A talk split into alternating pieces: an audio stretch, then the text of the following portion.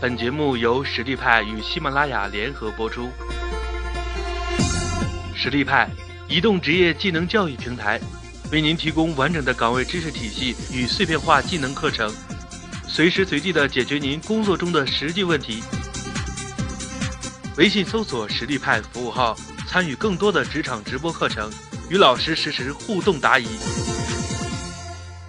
呃，要讨论的内容的话是工作跟自己想的不一样，该辞职吗？我个人觉得的话，这个问题的答案不在于简单的 yes or no，而是在于 why，而这在这个 why 背后却包含了更多的要素。好，在我刚刚呃给到大家看到的这个目录，那么我们今天的这个主要内容的话会包含三个部分。呃，第一个部分的话是找工作上某某网。你找的工作是什么？呃，第二个部分的话是重新认识，从职业生涯的角度看待工作。第三个部分是工作和自己想的不一样，该如何做？首先，我们进入第一个部分的内容。那么这里有两个问题。那么在我说呃工作是什么之前，我也想先说一下，就是我们会发觉现在在企业里面，呃。哪怕是国企或者是事业单位，其实许多的时候，我们入职之后会感觉说，基础的工作通常很快就可以试进了。尤其的话是针对于我们现在聪明的大学毕业生来说，那么因为我想说，现在呃嗯，九零后也有很多的大学毕业生哈，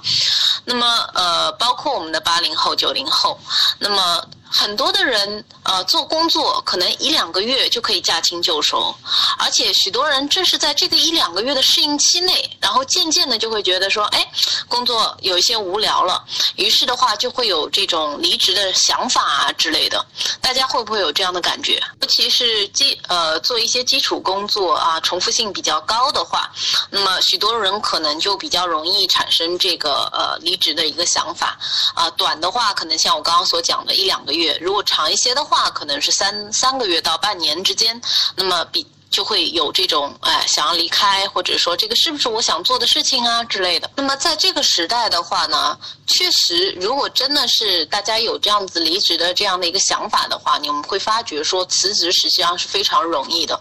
呃，除了与企业签订服务期协议或者是竞业限制协议会产生违约金之外的这个情况的话，那么劳动合同法的第三十七条规定说，劳动者提前三十日。以书面形式通知用人单位可以解除劳动合同，劳动者呃在试用期内提前三日通知用人单位可以解除劳动合同，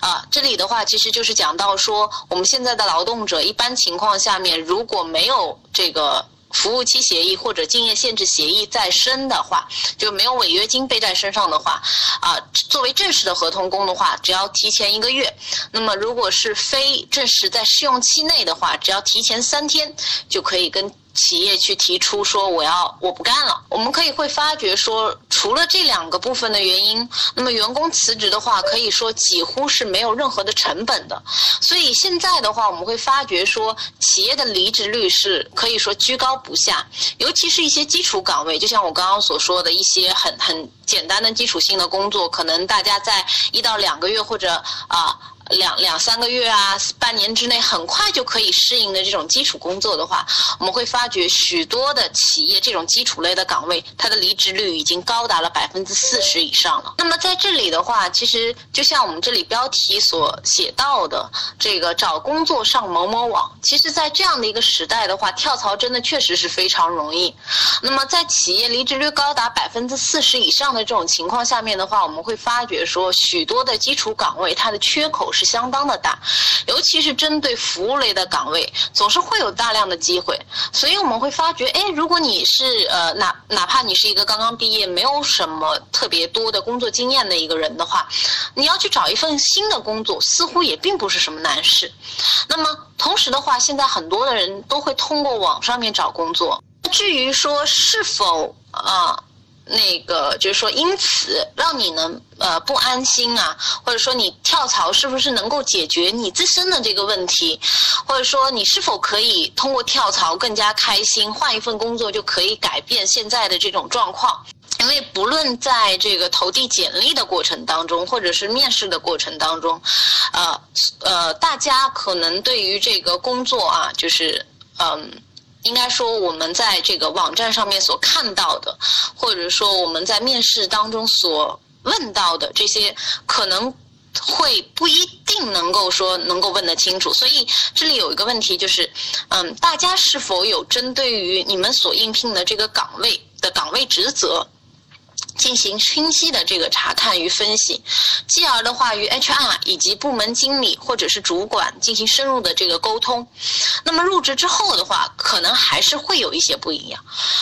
就是说，哪怕你们已经看清楚了。这个招聘简历上面所写到的这个内容，包括在面试的时候你们去沟通了，那你们会发觉，哎，有的时候好像还是有出入。这种情况其实是极其常见的。那么，所以的话呢，在辞职与跳槽是否真的就是如此，就是说今时今日辞职和跳槽这个如此容易的这个情况下面，我们是不是就真的应该在某一时刻选择离开呢？那么，这个是我们今天会跟大家。花时间去啊讨论的一个主要的一个问题和话题了。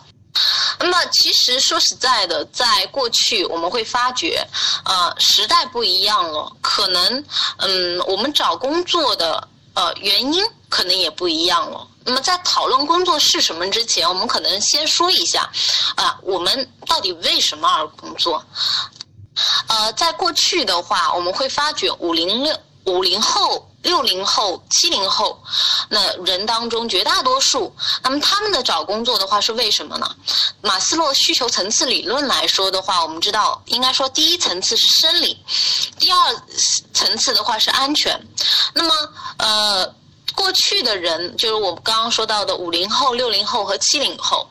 呃，因为在那个时代出生的人的话，我们会发觉啊，因为我们国家是四九年解放的。对于尤其是五零后来说，在那个时候，他们的这个生活资源和生产资源都是非常贫乏的。那么，在这个呃六七十年代的话，我们知道我们国家又遇到了这个文化大革命，所以当在当时的这个状态下面的话，其实呃相对来说的话是物质比较贫瘠的。那么在那个时代的时候，大多数的人去找工作，其实都是为了满足说自自自身的这个生存需求，就是我们刚刚所讲到的生理和安全的需求。生理的需求是什么？生理的需求就是我们平时所说的人。最基本的啊，吃喝拉撒睡。那么什么是安全需求呢？其实安全需求，我们讲更多的时候，其实不是说啊，我们的这个啊呃交通是不是安全啊，人身是不是真的受到了这个危害，而是更多的时候从需求的角度来讲的话，它是一种这个安全感，就是说。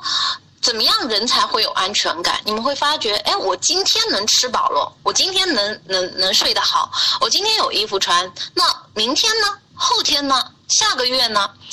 那么，呃，或者说是明年呢？那么在这种情况下面的话，就需要一份工作去保障。所以，呃，可以说，更多的时候我们会发觉，五零后、六零后和七零后的话，许多那个时代的呃过来的人，啊，我们会发觉都是为了更多的是解决我们过去我们国家的一个非常大的重要的国策，就是要解决所有的人民的。啊，温饱问题。所以说，呃，今天的话，大家对大家来说，可能有的时候会觉得说，啊，工作更重要的是，啊，就是，哎，我做的是不是开心啊？然后，哎，觉得好不好啊之类的。其实归根到底，你想从工作当中得到的到底是什么？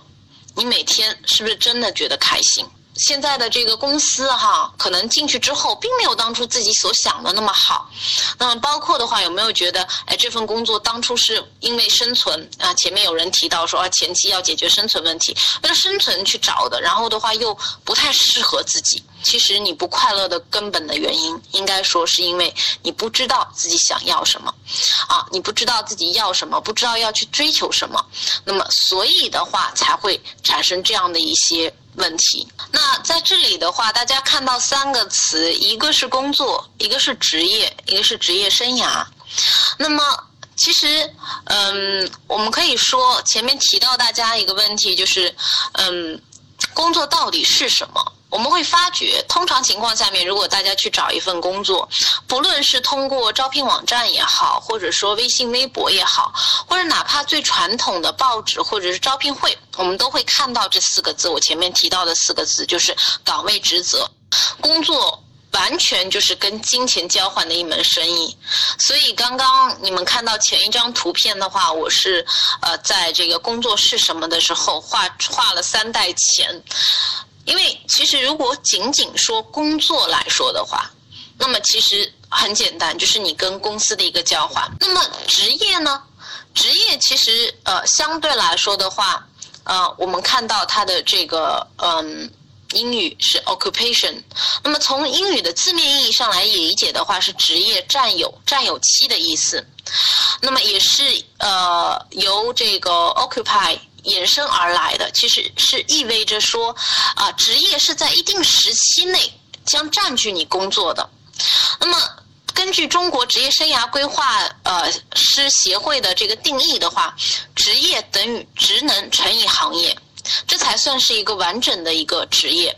那么，职业的话是某一个行业与职能呃相关的，以占用你时一定时间这样的一种工作。所以我们会看到说，啊，在工作和职业之间的话，会有一些差异。你我们所以通常情况下面，我会发觉，哎，如果只是说工作的话，它的这个 level 好像低一些。但是如果说，哎，某一个人从事某一项专业的这个呃某一项职业的时候，我们会感觉说，哎，他的专业性好像又高了一些。呃，所以呃，在讲第二段之前的话，我最后想对第一段的这个总结的话，就是呃，跟大家说一下，如果是对于工作本身的这个看法，其实非常简单，就是呃，我们在企业当中付出啊时间，然后企业的话付给我们相应的这个薪资，这个是一个非常简单的一个交易。但是我们今天如果是这样子简简单单的去看这个工作的话，也许我们未来的这个。